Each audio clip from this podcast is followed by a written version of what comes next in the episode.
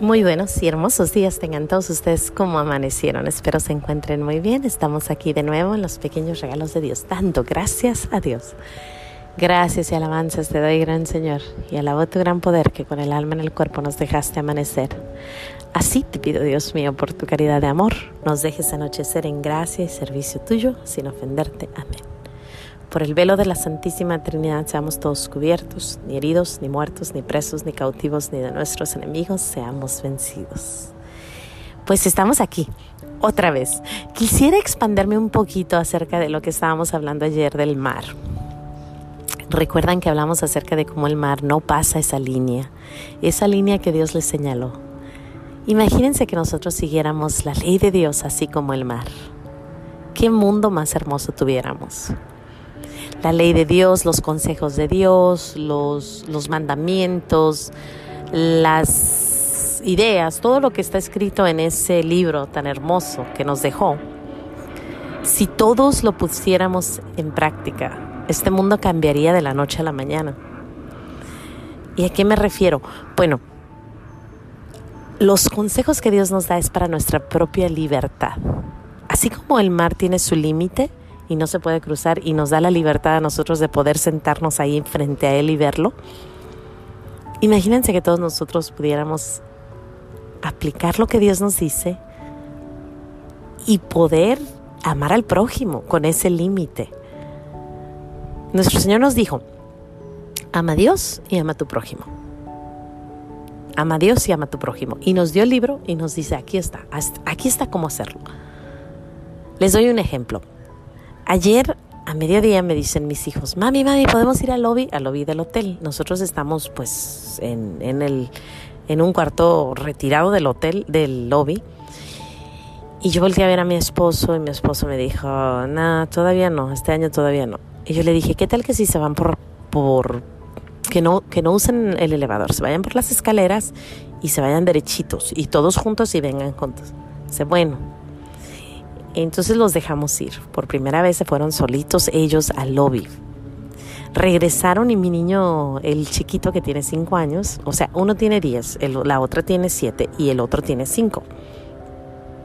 Yo a los 10 años en mi pueblo yo andaba todo el día en la calle.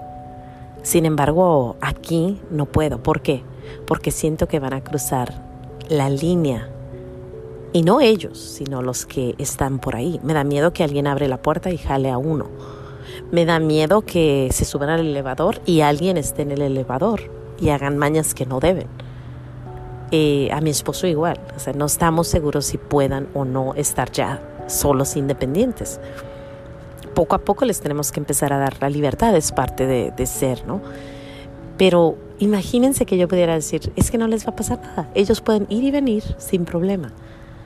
O te la cuento más fácil, ¿no? Me faltan unos jitomatitos. Está el Ralph's, está más o menos a una milla de mi casa. Mi hijo ve a traerme jitomates. Córrele. No se puede. Tiene 10 años y no se puede. En mi pueblo, cuando yo estaba creciendo, todo el mundo andaba en la calle, todos los chiquillos andaban corriendo. Eran los ochentas, estamos hablando de México en los ochentas, no en los noventas, muy distinto, pero en los ochentas se podía ir con libertad. Mis, las puertas de mi, de mi casa estaban de par en par. Vivíamos en una esquina, de un lado las puertas estaban abiertas, del otro lado estaban abiertas. Entraba y salía el que quisiera, tocaban la puerta los que no eran de la casa. Buenas tardes, señora, ¿puedo pasar? Sí, cómo no, pásate. Y ahí pasaba. Y así era, todos los días, por 11 años. Y solo recuerdo una ocasión donde se metió un señor una sola ocasión y no era del pueblo. Los demás teníamos la ley de Dios y se sabía que aquí no se cruza. Hay un límite, tú no pasas esa línea, ellos no pasan esa línea, punto final. Se dice que, o he escuchado que en Japón las personas ponen sus frutas afuera de la calle y ponen el precio y la gente pasa y le pone su dinerito y se lleva la fruta. Nadie la está cuidando, nadie lo está haciendo. ¿Por qué? Porque hay respeto. La moral, se nos ha olvidado. Si la tuviéramos, si siguiéramos la ley de Dios, qué libres seríamos. Qué bonito, por eso la, ley de Dios es libertad. Después, otro ejemplo, ¿no? Si en aquellos, en aquellos entonces yo te vendía un terreno con mi palabra. Oye, te vendo mi terreno, sí como no, y tú, oh, ahí está, se acabó. Nuestra palabra era lo más importante que teníamos. Ahora se hace un contrato y ese contrato se tiene que llevar a la corte porque no se hizo bien o porque se añadió cosas que no. La mentira está al por mayor. Otro gran ejemplo y grande ejemplo, ¿eh? Eh, supuestamente se tenía ya a estas alturas ya tenía que haber muchísima gente vacunada. La mayoría de la gente no confía en los que están vacunando y la, mucha gente dice, no, yo vacunarme, no me voy a vacunar, me da miedo. Son los mismos que mataron a miles y miles en África en los ochentas. Entonces no hay confianza, no hay confianza con el gobierno, no hay confianza con la gente, no hay confianza, no hay porque nos han mentido por acá, por allá, por allá, por acá. Imagínense que, que fuéramos un país o un mundo donde no hubiera mentira. Oye, fíjate, nos tenemos que poner la vacuna porque es buena, porque nos va a ayudar, porque nos sirve. Ah, ¿cómo no? Vamos todos en línea. Sin embargo, van unos y uno está así como que, ay, Dios te cuide. O otros van y, dicen, ay, ¿a poco fuiste? Y así ¿Por qué? Porque no hay ese, ese seguir la ley de Dios. Y aún, buenos, días. Y aún así, les digo otra cosa muy, mm, que creo que yo que es triste.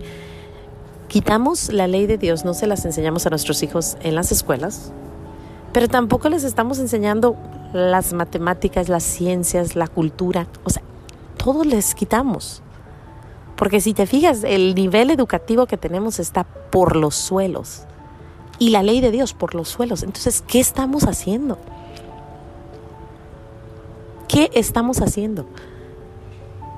Yo quisiera poder tener más libertad, yo creo que tú también, poder decir, ¿sabes qué, mi hijo? Váyase y no venga hasta que acabe de jugar en el parque solo. Como nos decían a nosotros, yo tenía, les se los digo, yo yo tenía unos nueve años y yo estaba en la Alameda sola. En la Alameda estaba lejos de mi casa, lejísimos. Y yo andaba allá jugando con mis, con mis amiguitos, con mis hermanos, y ya era la hora de irnos y vámonos. Órale. A las siete, ocho ya teníamos que estar cerca de la casa. Vámonos. Y a correr, patitas. Y todos corriendo, adiós, adiós, adiós, adiós, vámonos, vámonos, vámonos, ya vamos a la casa, córrale. Qué bonito era la libertad, qué bonito era seguir la ley de Dios. ¿Por qué? Porque confiábamos que el vecino seguía y era cristiano y seguía la ley de Dios. Y también confiábamos que nosotros no íbamos a hacer cosas que no. Imagínense poder, por ejemplo, otro gran, e, pequeño ejemplo, eh, pequeñísimo. Estamos en, el, en la casa, en, el, en, en Santa Clarita, es calorón, a más no dar. Vamos a la tienda y tengo que cerrar las ventanas. En vez de poder dejar las ventanas abiertas hasta abajo, sin miedo, que el aire fresco fluya en mi carro para que cuando yo regrese no esté tan caliente. Sin embargo, se tienen que cerrar ¿por qué? porque no vaya a haber alguna persona y lo peor es que sí hay, o sea, no es como que te digo y es nomás miedo. No, no, no, no, no. Casi es 100% que si tú dejas las ventanas abajo, alguien va a atacar. O se van a llevar tu bolsa o tu computadora o, o, o el radio, algo. Y así, eh, si yo, por ejemplo, no sé, es que tanta cosa, tanta cosa que les puedo explicar, que la ley de Dios nos da libertad. Sin todos la aplicáramos. Hay, una vez, me acuerdo, y ya eh, con esto termino, y leí acerca de cuando los cristianos llegaban a los pueblos, en aquellos entonces. Cuando los cristianos llegaban, decían, ya vienen los cristianos y todo mundo sabía que ese pueblo iba a cambiar, que de repente ese pueblo iba a ayudarse mutuamente, que en este pueblo no iba a haber matadera, que en este pueblo no iba a haber, que no iban a robar. De repente se notaba que había llegado Jesucristo, que había llegado ese que nos había enseñado a amar al prójimo y a sí mismo y amar a Dios. Me acuerdo cuando yo lo estaba leyendo, yo me quedaba así como que, ¡ah! Porque eran pueblos que se mataban, que, que nadie cuidaba a nadie, había mucha pobreza, había mucha hambre y de repente, años después, no había matanza, todo mundo tenía comida, todo mundo se ayudaba, todo mundo eh, se servía uno al otro. Llegaban los, los, los cristianos y llegaban las enfermeras, llegaban los doctores, llegaban los sacerdotes, llegaba comida, llegaba porque empezaban a pedir, ¿no? Y empezaban a irse y a tratar y ayudar. Qué hermoso. Pues yo no sé tú, pero yo sí quiero ser ese tipo de cristiana, que cuando yo llegue, que la gente diga, oh, ahí viene Mayra. Y de seguro nos trae, a lo mejor, si no puedo traer tanta comida o no puedo traer cosas, pues traer la paz, la libertad, el respeto, la caridad, traer la ley de Dios sobre nosotros. A veces nosotros somos los únicos, las únicas Biblias que la gente va a ver. Jamás van a abrir una Biblia. Que tú y yo seamos ese, ese evangelio caminante y andante que sepan, ¿sabes qué? En esa casa no me van a lastimar a mi hija. En esa casa no van a lastimar a mi hijo. En esa casa no se va a ver pornografía. En esa casa va a haber Dios, amor, paz, tranquilidad. Vamos con todo. De verdad, de verdad. Que se note que somos los cristianos de ahora que se diga, ahí viene Mayra la cristiana, sí, cómo no. bueno, sin más que decir, Dios me los bendiga. No se les olvide decir gracias y vamos aprendiendo ese manual hermoso que Dios nos dejó para que todos confiemos unos a otros poco a poquito y amarnos más, ¿por qué no? Necesitamos mucho, mucho, mucho amar. Sin más que decir, Dios me los bendiga, no se les olvide decir gracias. Nos vemos mañana aquí en los pequeños regalos de Dios. Hasta mañana.